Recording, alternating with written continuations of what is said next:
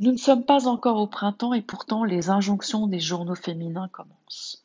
Les couvertures de magazines disent, répètent aux femmes l'obligation d'être débordante d'énergie, d'être inspirante, de réussir et son couple et ses enfants et son business, d'avoir le temps de faire du pilates, du yoga, de méditer, de faire évoluer sa cuisine pour devenir végane, tout en conservant une minceur d'adolescente et en arborant des cheveux de lionne polissés sexy on l'aura compris, sous couvert d'aller mieux, d'être plus forte, plus dynamique, surtout plus parfaite, la dictature du paraître n'a jamais semblé aussi triomphante.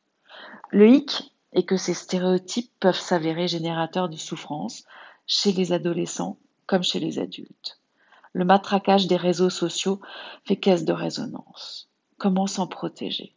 Tout d'abord en acceptant, comme un mantra, que la perfection ne peut exister et que sa poursuite est une chimère destructrice. S'accepter tel que l'on est, ce qui n'exclut pas d'essayer de s'améliorer, notamment dans la relation à l'autre. Notre richesse et notre force naissent de nos différences.